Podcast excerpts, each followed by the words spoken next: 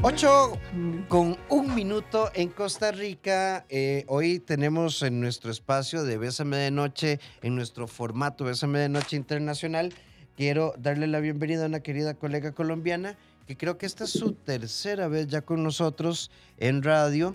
Ella está en Bogotá, Colombia, la eh, psicóloga terapeuta Steph García. ¿Cómo estás, Steph?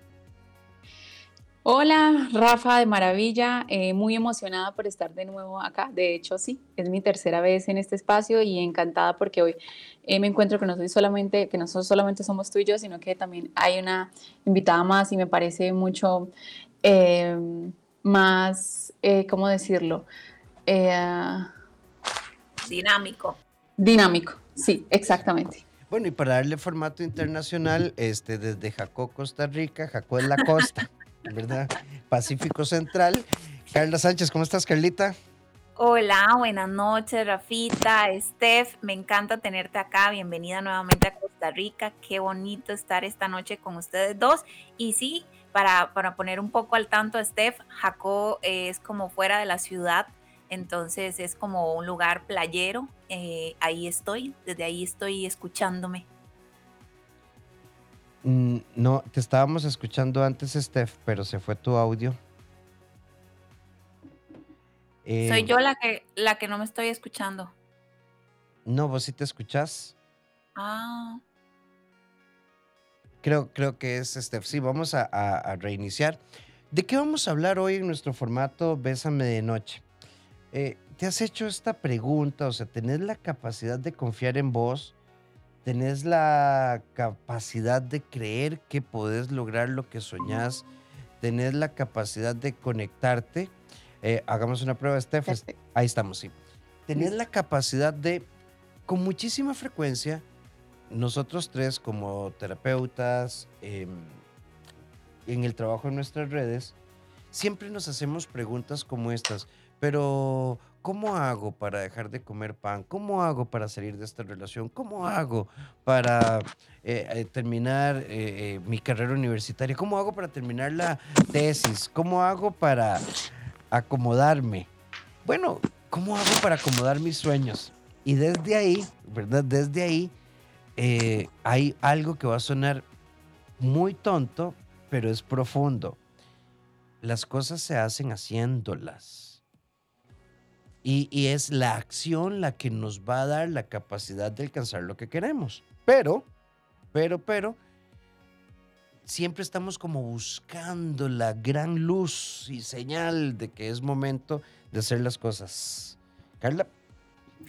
Sí, yo creo que aquí hay algo de trasfondo y no sé, ahora me encantaría escuchar la, opinión de Steph también y hay un tema de autoestima, ¿verdad? En la medida en que yo tengo esta autoestima, este autoconcepto y esta valía sobre mi persona, voy a tener la capacidad de reaccionar, como decía Rafita, de hacer lo que suceda, voy a tener la capacidad de creer en mí, voy a tener la capacidad de saber que no puede a lo mejor ser tan fácil llegar a donde quiero, pero si yo sé que tengo las habilidades que creo en que puedo adquirir también nuevas competencias, incluso que me lleven hacia donde yo quiero llegar, pues de alguna manera eso me va a favorecer. Pero ¿qué pasa cuando la autoestima no está fortalecida y entonces dudo de todo lo que hago? Mm, lo veo de la siguiente manera, tiene que ver en la autoestima, la autoestima y la confianza en nosotros mismos, que al final mm, no son la misma cosa. ¿Cierto? Eh, a ver, yo creo que creer siempre en uno mismo sin lugar a dudas tampoco es sano porque, pues, de hecho son necesarias las dudas de vez en cuando porque son las que nos llevan a, mejorar, ¿cierto? A, analizarnos en qué punto estamos, qué falta, qué me necesita para poder, eh, pues, mejorarlo, ¿cierto? Eh, pero lo que sí sé es que para poder sentir y creer más en nosotros mismos, tiene que haber un acompañamiento de ambas cosas. Autoestima y confianza en nosotros mismos. Y la diferencia está entre que la autoestima tiene que ver con las habilidades de todo nuestro ser y la confianza en nuestras habilidades solamente, ¿cierto? Y hay que trabajar ambas, porque hay personas que solamente se dedican a trabajar una de las dos y eso es desequilibrado. Totalmente. Sí, yo creo que a veces es como, yo creo que hay dudas que son profundamente razonables y quiero ponerlo como en este plano. Eh, Steph, eh, vieras que tengo una relación con Carla y yo, yo quisiera, yo quisiera que esto funcionara, pero bueno, ella dice que no quiere nada serio, eh, que no está lista, que piensa mucho en su ex, que cuando me ve a mí le recuerdo al, al peor novio de su vida, pero hay algo, yo siento algo. Bueno, o sea, negación, dudas, complicación. Yo creo que desde esa óptica también autoestima y autoconfianza tiene que tener una dosis muy fuerte de realidad para poder saber hacia dónde vamos. Eh, me parece encantador lo que estás diciendo porque eh, eso, de hecho, eso es aprender a vivir conscientemente, ¿sabes? Cuando uno está constantemente conectado con la realidad, porque la mayoría de nuestros miedos y de nuestras dudas acerca de nosotros mismos y el mundo que nos rodea son irracionales, son basadas en nada. Yo puedo entender cuando tienen una base y es que, bueno, en tu caso, mi pareja anterior me fue infiel y entonces por eso ahora de nuevo siento esas dudas y ese miedo completamente razonable, eh, que hay que sanar esa parte.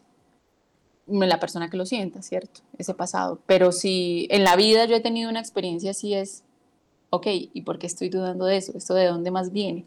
¿Qué más? Ahí es el autoestima, ¿cierto? Ir más atrás, más allá ¿Qué pasó conmigo? ¿Por qué me siento así? ¿Por qué tengo esos pensamientos?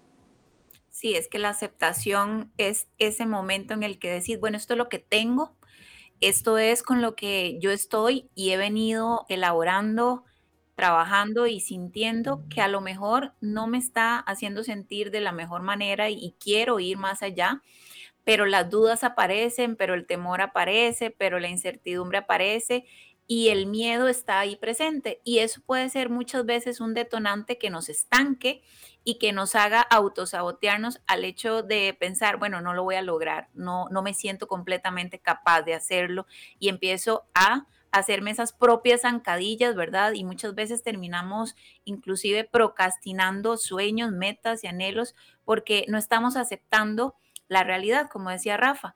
¿Y qué hay en el momento en que yo digo, bueno, esto es lo que tengo? hay oportunidad de decir, de aquí en adelante yo voy a necesitar aprender A, B y C, o yo necesito cambiar D, E y F porque esos hábitos no me están aportando y esos hábitos no me están ayudando a llegar donde yo quiero. Entonces la aceptación te da como esa ventana, ¿verdad? Hacia una, eh, no sé, dinámica distinta o un panorama distinto donde yo digo, aquí llegué con todo este equipaje, qué de este equipaje me quedo y qué necesito cambiar para seguir avanzando. Alguien por acá nos dice, en México, ¿cómo podemos escucharlos? Muy, muy sencillo. Ustedes pueden entrar a través de Multimedia CR. Ahí hay una viñeta donde puedes escucharnos en vivo, Multimedia CR, a través de esa plataforma. Eh, también, vean, ya hay una amiga que nos dice, eh, en, en, este, en este tema, ¿verdad? Uno uno a veces lo que pasa es que duda mucho porque se ha equivocado mucho. Y mi madre siempre me lo recuerda, Steph. Uy, sí, qué, qué feo cuando, cuando es la mamá la que... Ya va usted otra vez. Mire, Steph, no meta cabeza. Vea que más sabe el diablo por viejo que por diablo. Qué horror.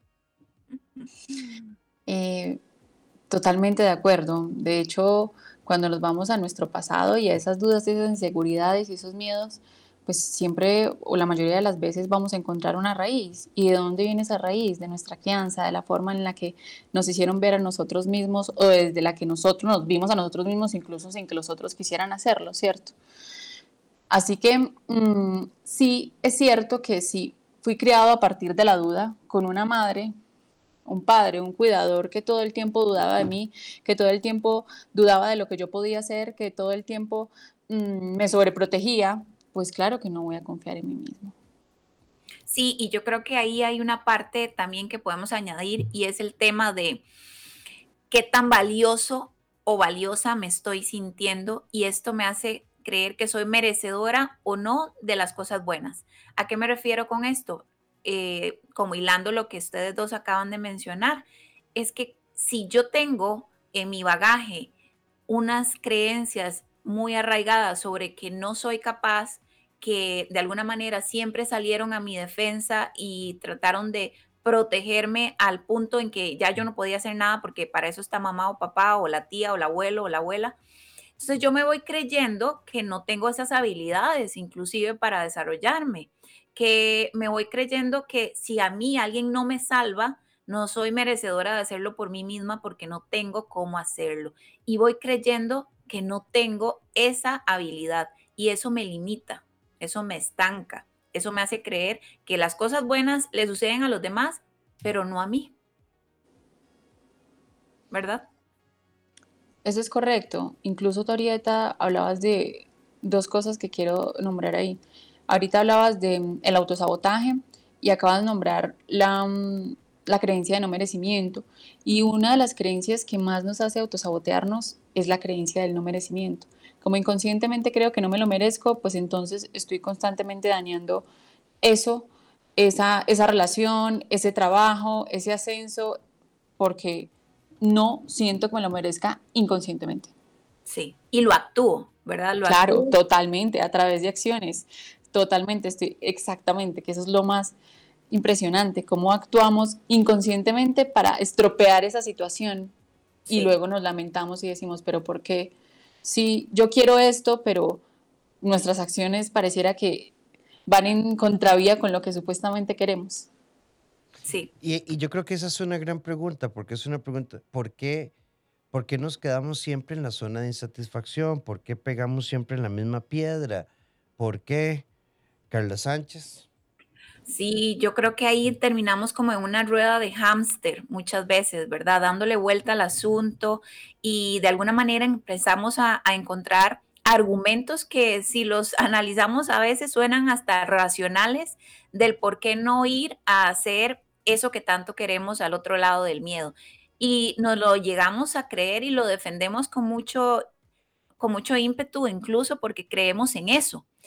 Y ahí es donde uno tiene que entender que es lo que piensa, es lo que piensa, es lo que hace según ese pensamiento, así se siente y así se vive. Entonces muchas veces vamos a encontrar muchas justificaciones válidas o no, muchas creencias que salen a flote en ese momento y que nos ponen a prueba de lo que nosotros creemos o no sobre lo que podemos lograr. Y ahí no te queda más que decir, ok, tengo muchos miedos, inclusive, como les decía, argumentos válidos. Pero hay otra opción, hay otra manera de hacerlo suceder, hay otra manera en la que yo puedo lograrlo. Empezar a cuestionarte cómo estás haciendo las cosas y qué puedes cambiar para ir incorporando nuevas habilidades que te lleven a lograrlo, es el primer momento en que estás aceptando quién sos y cómo puedes cambiar tu destino. Yo, yo creo que fuera de la realidad nunca vamos a encontrar la verdad. Y, yo también puedo entender, digamos, yo puedo entender que tengo inseguridades y que me falta motivación y que tengo heridas de la infancia, que mi padre o mi madre o mi ex, mis compañeros de escuela, colegio, universidad, que mis compañeros de trabajo, sí, y todo eso es válido, respetable y hay que trabajarlo. Pero yo también creo que todos tenemos la capacidad de levantarnos y hay que levantarse y hay que hacer, o sea, porque la vida es hoy, o sea, realmente, o sea, es que siempre estamos... Eh, a ver, yo he escrito, ya tengo ocho libros escritos, cinco publicados, hay dos que creo que se van a trazar un poquito porque vamos a hacer una reelaboración, pero entonces a mí me preguntan, Rafa, ¿cómo has hecho para escribir? Escribiendo. O sea, me, me, me, siento a escribir y la inspiración, no, yo no me inspiro. En mi agenda yo tengo bloqueadas unas horas por semana donde yo me siento y escribo y escribo. Y si ese día no estás conectado, me conecto. A ver, esa es mi fórmula. No quiero decir que tenga que ser la de todos. Pero, Steph, es que yo creo que si esperamos a la señal de lo alto, se nos va la vida. Yo se los digo así, no va a llegar el Espíritu Santo y te va a sacar de la cama para que tú hagas lo que tengas que hacer. Eso lo vas a hacer tú y punto. Y a, y a veces utilizamos nuestra historia como justificación para no hacerlo. Es que mi papá, es que mi mamá, es que es que mi exnovio, no, no, es que todos tenemos una historia por contar, eso está claro, todos tenemos historia, todos tenemos eh, carencias, todos tenemos heridas, pero ok, me voy a seguir justificando detrás de esas heridas para no hacer lo que ellos tengo que hacer en la vida y para seguir sintiendo miedo, ¿no? Eso hay que enfrentarlo. es como tú lo dices, a mí me preguntan, ¿y tú cómo haces para ir al gimnasio? Bueno, yendo, sí, así, caminando, me paro, no lo quiero hacer muchas veces, pero pues lo hago y ya, porque pues, es lo que hay que hacer, ¿cierto? Ah, hay que grabar el podcast, ah, hay que subir contenido, ah, hay que leer, ah, hay que atender consultas. Claro, Qué rico que todos los días tuviéramos la motivación que decir, oh, fantástico, todo esto es tan emocionante. No, no, no siempre es tan emocionante, pero es que si yo tengo claro que mi camino hacia mis objetivos o hacia el éxito, lo que signifique para mí el éxito, va a ser siempre un camino de, miel de rosas, pues no, no, estás, estás completamente equivocado. No es siempre un, no siempre es eso, dime amerita, amerita un esfuerzo, amerita muchas veces eh, levantarse sin nada de ganas, pero con la convicción de que lo estoy haciendo porque hay algo detrás más fuerte que son mis ganas de crecer, de lograr algo, de crear algo. Y eso es lo que va a mantener la motivación a veces un poco alta y lo que te va a recordar cuando la motivación se cae el por qué estás en esta situación. Y por supuesto que hay veces que las historias sí son muy dolorosas, sí son muy impactantes. Y ahí es donde yo creo que entra el concepto de resiliencia, ¿verdad? Es ese momento en el que a pesar de las circunstancias difíciles, dolorosas, incluso traumáticas de la vida, si tenés la oportunidad de decir, ¿qué puedo aprender de esto tan doloroso? ¿Qué puedo extraer de toda esta enseñanza y de todo este aprendizaje, porque tengo dos opciones, o aprendo o me quejo. ¿Y cuál te va a construir más? Hay una amiga que nos dice acá, pero ¿qué pasa? Y esto es muy fuerte, cuando, cuando has tenido una persona, tuve un novio, nos comprometimos, hicimos planes de casarnos, hicimos invitaciones y él en paralelo estaba comprometido y haciendo planes de casarse con otra persona. Yo nunca me di cuenta. Me costó mucho dejar de sentir enojo, tristeza y dolor, de sentirme tonta. Pero no volví a creer. Y esto me sigue mortificando hasta el día de hoy, nos dice esta amiga. Bueno, la decisión de no creer eh, es respetable, podemos entender que estás pasando o has pasado por una situación donde hubo una traición y por supuesto de alguna manera tu forma de protegerte es aislándote sentimentalmente o evitando vincularte a nivel emocional. Sin embargo, ahí no estaríamos aplicando lo que mencionábamos ahora, que es el aprendizaje que puedo extraer de todas las experiencias buenas, eh, duras, tristes, difíciles, de ahí que uno pueda entender que algo necesitaba uno aprender de esa relación que se terminó de esa manera, que algo podés empezar a crear a partir de ese dolor, pero eso es una decisión también. Esa es una manera de reaccionar y de enfrentar una tristeza de esa magnitud construyendo algo, mientras que ahora lo que haces es truncar tu futuro emocional, es mantenerte en una situación de dolor, de rencor inclusive podría ser, y eso no te va a hacer pues tener la oportunidad de vivir nuevamente el amor. ¿Qué podemos empezar a, ver detrás de todo esto? ¿Qué cosas que sucedieron en tu relación pasada podrían ser un red flag o podrían ser una alerta que tenés que tener muy presente para una futura relación? Eso sería más constructivo. Estoy de acuerdo con muchas de las cosas que acabas de decir. También creo completamente, pues es válido si alguien a través de una experiencia simplemente decide eh, conscientemente no volver a tener una relación, conscientemente. Sin embargo, creo que es negarse a algo muy maravilloso como es el amor solo por una experiencia. Una de todas las experiencias que tú puedes tener en la vida, esa experiencia, como todas las experiencias que vemos las personas, siempre están para decirnos algo, para aprender de esa situación, en vez de lamentarme y victimizarme, porque realmente caigo en la, en la, en la posición de ser víctima, de, de por qué a mí no me voy a volver a enamorar, no merezco el amor, que al final eso lo único que va a seguir alimentando es tus creencias, porque probablemente esa persona se repite todo el tiempo en la cabeza, me van a volver a hacer lo mismo, yo no sirvo para eso, los hombres no son buenos, todos los hombres están, son infieles, entonces Claro, si tú sigues con ese pensamiento y finalmente no le, no le enfrentas y no lo sanas, pues no es raro que te vuelva a pasar algo así y vuelvas a ver una experiencia. Entonces eso hay que sanarlo, hay que entenderlo, hay que resignificarlo y hay que volver a enamorarse sanamente.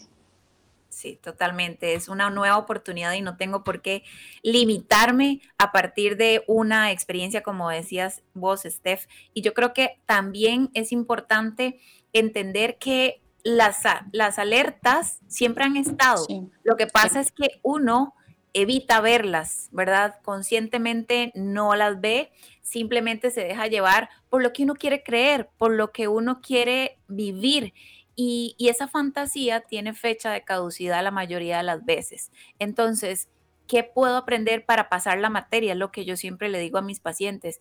Tener la oportunidad de pasar esta materia o de seguirla arrastrando hasta una nueva oportunidad, ¿verdad? En la escuela de la vida, pero si algo puedes tener muy seguro o muy segura, es que la vida te la va a volver a presentar. Con una nueva eh, maestra o con un nuevo maestro, con un contenido a lo mejor un poquito diferente, pero te la va a volver a presentar y no vamos a irnos de este mundo hasta que no logremos o pasar la materia o la arrastraremos toda la vida. Al final, ¿qué quieres decidir vos? ¿Cierto? Sí, acá hay una amiga que nos dice, buenas noches, gracias por el, programa. No conocía a Steph, la sigo desde que la escucho en Bésame, muchísimas gracias. Por, por, acá nos dice una amiga, Steph y Carla, que otra historia también fuerte. Crecí viendo a mi mamá llorar por la infidelidad de mi papá. Ahora adulta, mi esposo me fue infiel, se victimizó, me hizo sentir culpable, lo perdoné. Me duele porque he dado tanto de mí que ya no sé qué más dar y no encuentro mi valor? Mm, es verdad que repetimos lo que vemos y fácilmente una situación como la que vivió ella la puede hacer crear una herida de traición a través de los ojos de la madre, ¿cierto? Traicionaron a la madre y por eso puedo asumir entonces que también puede pasar eso conmigo y de hecho está pasando. Y mm, una situación como esa a mí me parece bastante delicada, pero también bastante enriquecedora cuando hay una traición. Yo siempre les digo así a mis pacientes, a ver, si mi pareja me traiciona, ¿de quién está hablando esa traición? ¿De ti o de la otra persona? ¿Quién está haciendo mal las cosas ahí? ¿Tú o la otra persona? Ojo, por eso hay que estar siempre centrados en la realidad. Cuando yo sé que la otra persona me está tratando de manipular porque me está tratando de decir, es que tú fuiste, es que tú me dejaste, no, un momentico. No, los hechos, la realidad. Yo tengo que saber muy bien quién soy yo cuál es mi concepto de mí misma, cuáles son mis creencias y cuáles son mis valores. Cosa que si una situación como de esas acaece, me sucede, pues yo tenga la capacidad de decir, esto no tiene nada que ver conmigo, esto tiene que ver contigo y con tu falta de valores. Y que te falta en estos momentos es la fidelidad, que tú no la posees, pero yo sí la poseo. Y entonces en ese momento me tengo que ver enfrentada a ver si puedo negociar ese valor que para mí es tan importante y que para ti no lo es. Y si no lo negocio, y si sigo en una relación cuando yo sé que para mí eso es tan importante, pues me veré perdida. Me veré mirándome al espejo diciéndome qué pasó aquí, yo por qué acepté esto. Entonces implica saber quién eres tú, cuáles son tus valores y tener siempre claro tu concepto, quién soy yo y aquí no me baja nadie, así tú hagas lo que hagas, porque lo que tú haces no me define a mí.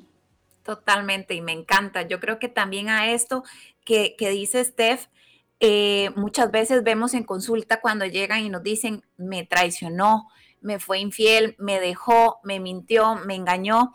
Y yo les digo, ¿por qué se ponen el sombrero de me traicionó, me engañó? Si en realidad es que esa persona engaña, esa persona miente. No es me engañó, no, él engaña. No es me mintió, él miente. Eso hace que no lo tomes personal, que no te pongas el sombrero. No, muy bien, como lo decía Steph, no tiene por qué definirte, no tiene por qué hablar de vos un antivalor de esa persona. Eso habla absoluta y completamente de quién lo ejecutó, de quién accionó eso. No tiene nada que ver con vos. Ahora, hay personas así, eso es una realidad. Hay personas así que simplemente han vivido de esa forma, inclusive también pueden venir, venir de un pasado donde eso era lo normal en casa ¿Y qué es lo que hay que entender?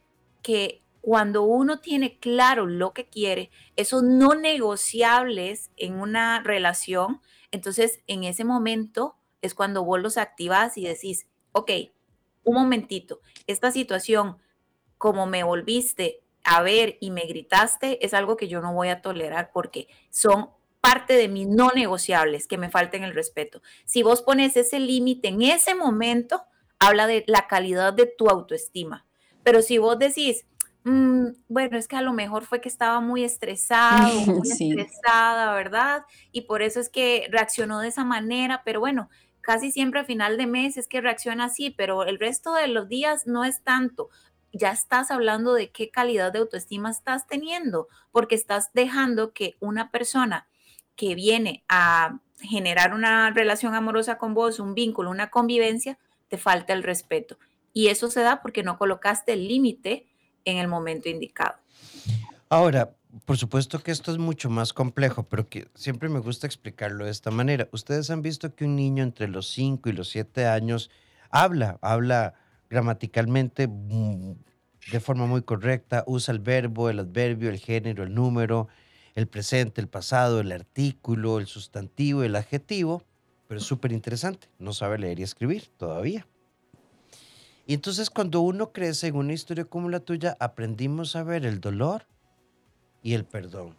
El dolor, el perdón, el silencio y la sumisión.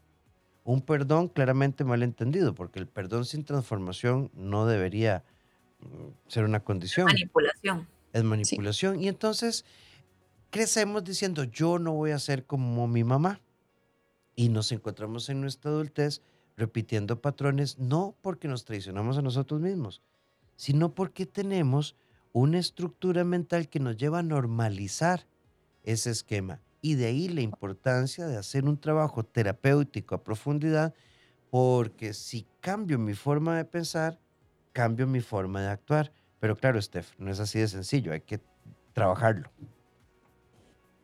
Mm, es que tú acabas de...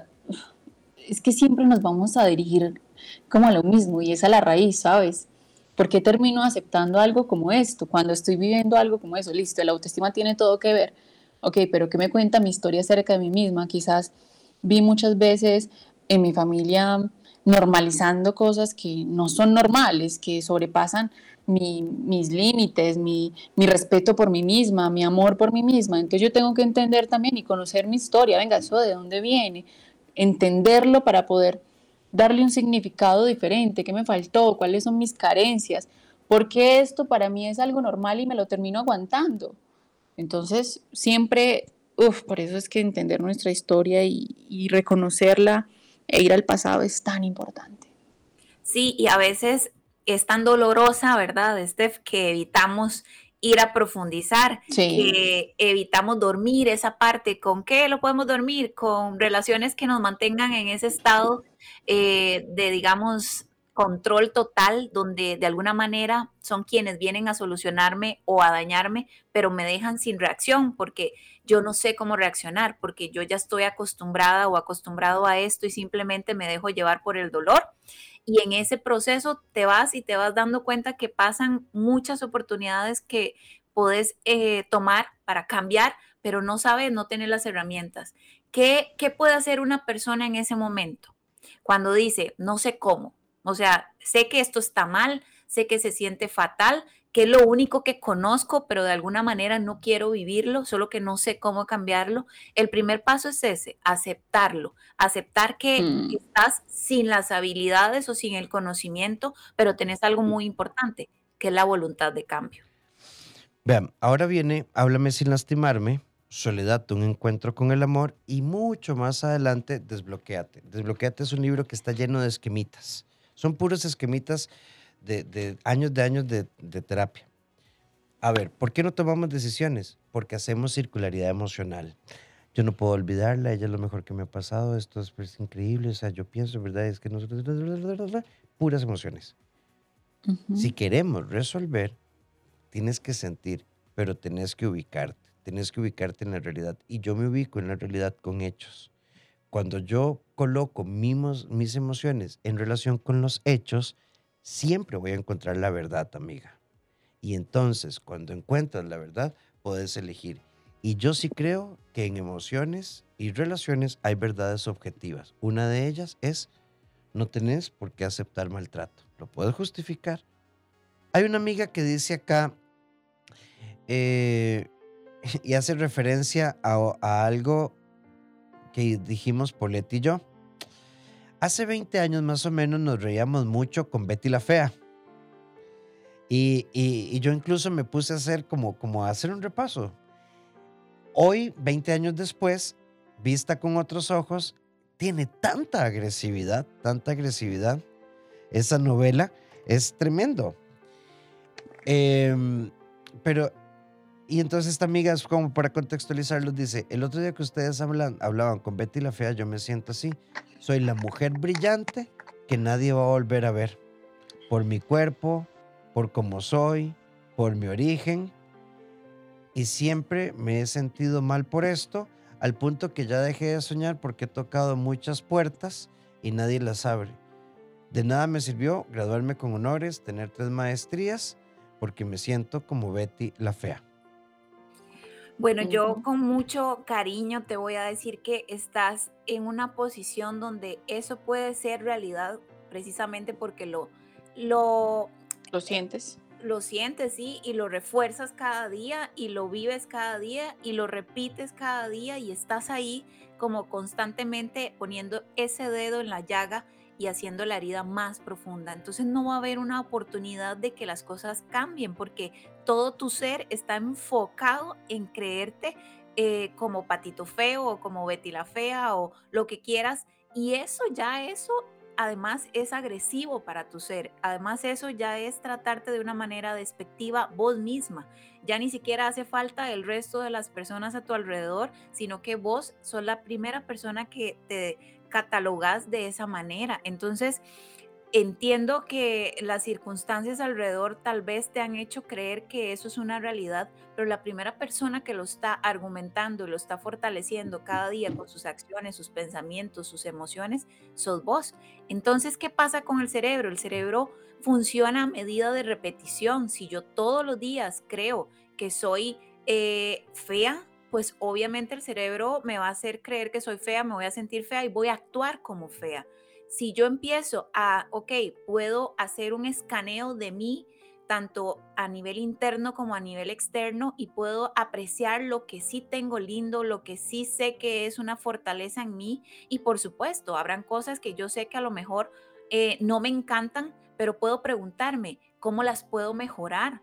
Y si es algo de anatomía que inclusive no tengo mucho más que hacer, pues entonces puedo enfocarme en lo mucho que sé que me queda bien, en lo mucho que sé que sí se me da bien y lo mucho que sé que me gusta de mí. A dónde estás colocando tu enfoque es donde va a estar tu atención. Y si están todas las cosas que no te gustan de vos, así te vas a, a reproducir, así te vas a comportar, así vas a estar viviendo. Entonces, ¿quieres quedarte en serio en esa posición de todo el mundo me trata mal y no logro nada en la vida? ¿O quieres cambiarlo a no me va a determinar mi pasado y voy a empezar a hacer cosas y creer cosas diferentes para sentirme diferente y verme diferente.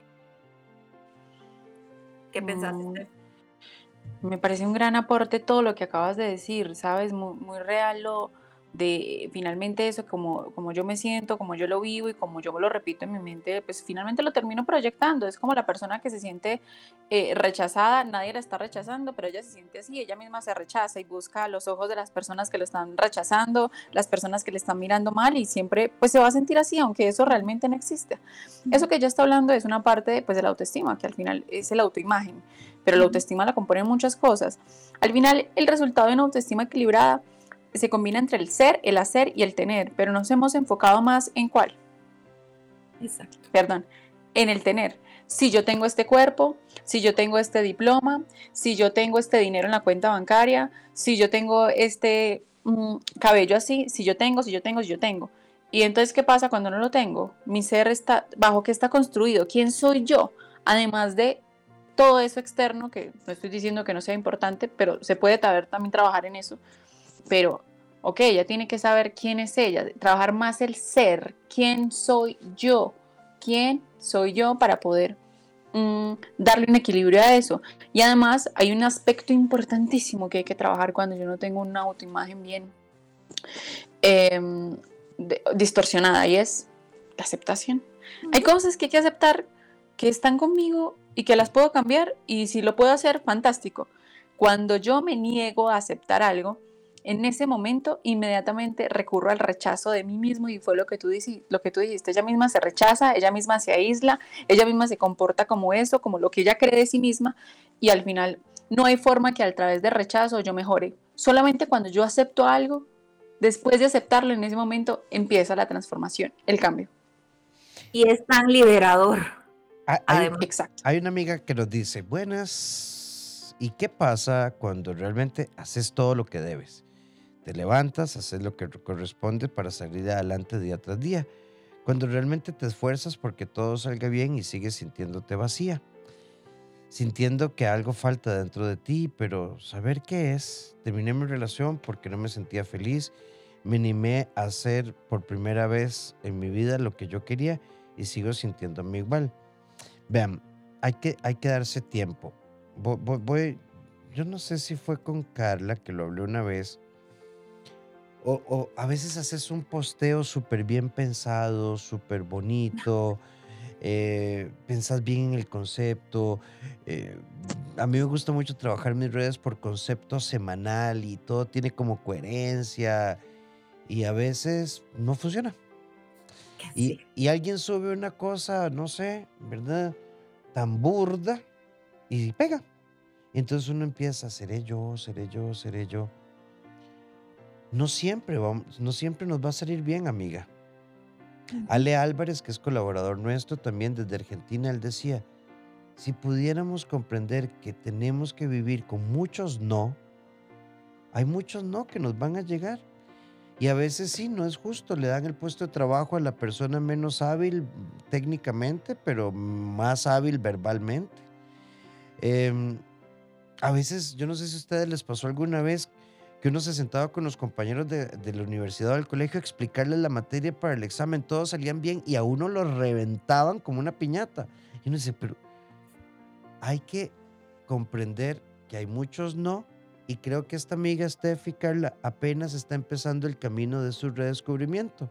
Acaba de terminar su relación y está empezando a romper con el deber y elegir conscientemente un poco más de disfrute y placer. Sí, y buenísimo, me encanta el cierre que le estás dando a, esta amiga que nos escribió, porque para eso precisamente son estas historias de vida que pasamos, que son experiencias. Para esto yo les llamo los maestros de la vida, esas personas que más daño nos pudieron hacer o que más dolor nos dejaron en la vida, son los más grandes maestros y hay que apreciar ese aprendizaje y hay que valorar, valorarlo y agradecerlo para no tener que repetirlo, para no tener que volver a pasar por esa situación. Entonces sí, ya cuando uno está empezando a buscar algo que le dé sentido a este dolor, es porque está empezando, y estoy completamente de acuerdo, el camino de autodescubrimiento. Y además, contame, Steph, y además... No, yo sumaría algo más y yo le preguntaría a esa persona es, cuando hay esos sentimientos de vacío, me gusta preguntarle a mis pacientes, ¿tú te sientes amada? ¿Tú te sientes importante? ¿Tú te sientes reconocida? Entendiendo primero de dónde vienen esos vacíos y si lo siento como una necesidad y si me dicen que sí, que la respuesta es usualmente una lágrima y me dicen no, entonces la persona usualmente está buscando todo eso afuera, sentir todo eso afuera para poder, mira lo que ella dice en la pregunta, yo hago lo que debería hacer, es que no es lo que deberías, es lo que quieres hacer, es lo que tú sientes que necesitas estar, hacer para poder estar bien. Y nada, nada, mujer, la persona que hizo esta pregunta, nada de lo que hay por fuera va a llenar ese vacío y de eso estoy completamente seguro. Ni una persona, ni el gimnasio, ni el trabajo solamente la construcción de la relación contigo mismo y lo que tú te aprendas a dar, ese reconocimiento, ese amor, ese diálogo interno de, amor contigo misma, de, de, dejar de criticarte, de dañarte, de culparte, de insultarte. Eso, cuando identifiques eso y lo puedas cambiar en ese momento, te vas a empezar a llenar de amor, o por lo menos si te cuesta llenarte de amor, de respeto en un principio. Amiga, vos así rápidamente otro día los cuento con más calma porque nos quedan ocho minutos de programa. En la secundaria yo me sentía completamente desubicado, muy desubicado. Tenía una de las posiciones socioeconómicas más bajas de, mi entorno social. Em, el segundo matrimonio de mi mamá era un desastre. Em, no tenía la menor idea de lo que quería hacer. Em, realmente me sentía desubicado. O sea, yo recuerdo hacia el final de mi adolescencia, 16, 17 años, tal vez no deprimido, pero sí muy triste, muy, muy triste y muy desubicado. Eh, yo estuve en un colegio de padres españoles en aquella época, el Claretiano, eh, y recuerdo que este, aquel padre español con, con muy, muy poco tacto, un día me sentó y me dijo, Ramos, deja de ser tan imbécil. ¿Qué, te pasa, idiota? Porque así nos, así nos hablaban, ¿verdad? Wow. Pero en su tosquedad, este hombre me dio un abrazo. Era el padre Praxes, que era chiquitillo y famoso porque nos daba cachetadas y coscorrones. Y eran otras épocas, ¿verdad? Era ya en los noventas. Y cuando me dio ese abrazo, me dijo: Tienes que hacer lo que te toca hacer. Y por ahí va pasando la profesora Norma de Estudios Sociales, que se tiró toda la conversación, que fue una conversación de dos minutos, y ella me, y ella me, y recuerdo que me dijo, yo recuerdo estas dos cosas, mira, tienes que hacer lo que te toca hacer. Y, esta, y la profesora Norma dijo, Ramos, en la vida hay que hacerlo, pero sobre todo parecer serlo, pero desde adentro. Y miras que esas dos cosas ¿verdad? Este, cuando entré a la universidad fue como que se me hicieron un trasplante cerebral. Mm. O sea, los mejores promedios, las mejores notas, vibré con una pasión. No te puedo decir exactamente, era muy joven, qué fue lo que se me conectó ahí. Pero yo creo que yo estaba muy enojado, muy enojado con mi mamá, muy enojado con mi papá, me sentía muy triste eh, por muchas cosas. Y no fue fácil porque tenía que trabajar en construcción y en las noches ir a la universidad y, y lo que fuera pero siempre recuerdo ese abrazo, es, tienes que hacer lo que te toca hacer. Y ahora que lo pienso, mucho de esto está en el ascenso, hasta ahorita lo estoy conectando, pero de, eso se trata, porque historias tristes tenemos todos. Yo creo que si yo cuento una historia, mi familia debería estar internado en el psiquiátrico. y todos, ¿verdad? Yo creo que todos tenemos esos momentos en los que no hemos creído en nuestras habilidades, en nuestras capacidades, ni hemos creído en nosotros mismos o en nosotras mismas.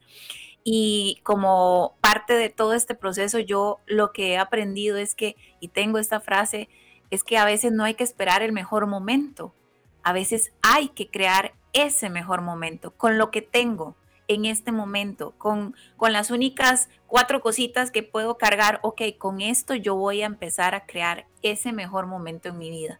Porque si no, al no tomar decisiones, ya es una decisión. ¿Y cuál es la decisión? No hacerlo.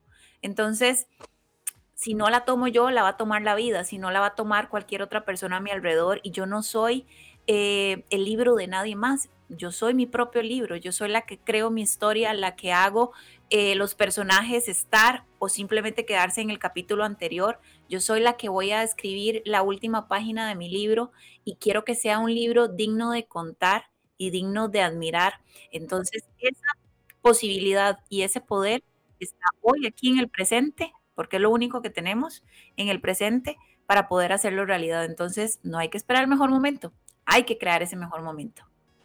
Exactamente. Para una de las técnicas que yo utilizo para motivarme, me gusta mucho ver historias inspiradoras, ¿saben? Cuando me voy a ver a Netflix o busco alguna historia, me gusta mucho leer biografías de personas que la han logrado y que no la han pasado bien y que a pesar de sus adversidades tienen una vida exitosa y lo lograron. Entonces, uno se encuentra con biografías de personas tan exitosas como Oprah Winfrey, cuando ustedes la buscan, de LeBron James, impresionante historia, eh, que es un futbolista, eh, en estos momentos está en América, y, perdón, un futbolista, no, un, un basquetbolista. Y se me olvida en este otro momento, este coach que es muy reconocido, un hombre alto, rubio, que es un crack en el mundo de... O sea, entrar a una conferencia de ese hombre, la más barata cuesta cerca de mil dólares. Wow. ¿Ves? Y llena lugares de 13 mil personas, que en estos momentos no recuerdo. Y cuando tú te vas a leer la historia de ese hombre, una biografía difícil, intensa, una vida dura, pero lo hizo y lo hizo. Y punto. Ya. Entonces, nuestra biografía nunca será nuestro destino. Cada uno sabrá qué escribe y qué lo hace y cómo lo hace. A mí me funciona mucho, pues además de la disciplina y un montón de conocimiento que he adquirido, me gusta mucho conocer las historias de otras personas y, inspirarme a través de ellas. Sí, a mí, a mí también, a mí también me ha dado buenos resultados. Y sabes qué es otra cosa, que no es tema fácil, amiga. Deja de mirar la historia de otros. A ver, si uno se pone en una línea, detrás de uno hay un montón de gente jodida y delante de uno hay un montón de gente mejor. Porque nos comparamos. Pero si solo te ubicas en tu historia, se trata de tu historia y ahí vamos. Exacto, exacto. Eso me parece también muy, muy válido, ¿sabes? Lo que pasa es que normalmente buscamos historias. Em, a mí me funciona, al que le funcione, fantástico también, ¿sabes? Y al final también entendiendo que es mi historia y pues, pues Oprah Winfrey es Oprah Winfrey, ¿cierto? Eh, pero sí me gusta entender que, mm, que a pesar de la historia, sí se puede hacer mejor. Sí se puede hacer mejor. Se puede salir de eso, se puede romper patrones, se puede tener la vida que uno quiere. Claro que sí. Bueno, son las 8.57. Carlita, tu mensaje final.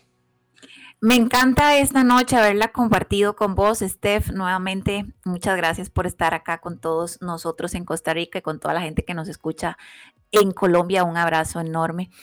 El mensaje que quiero eh, llevarme de todo lo que hemos hablado hoy es que tenés dos opciones. Te quedas en la queja o te quedas en la acción del aprendizaje. Vos decidís. No dejes que la vida te pase por el frente, viéndola desde otra óptica, desde los demás, sino poder ser ese protagonista de tu propia historia creándola hoy.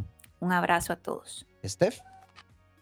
Bueno, encantada de compartir de nuevo este espacio con ustedes, maravillada. Espero volver a compartir más espacios como estos, poder llevarles un conocimiento, que podamos interactuar. Y mi mensaje para ustedes hoy es, la única persona que están destinados a ser son la persona que deciden ser, que deciden ser cada día. Ustedes ya verán quién van a decidir ser mañana, por ejemplo. De eso se trata, de ir poco a poco, poco a poco, ¿verdad?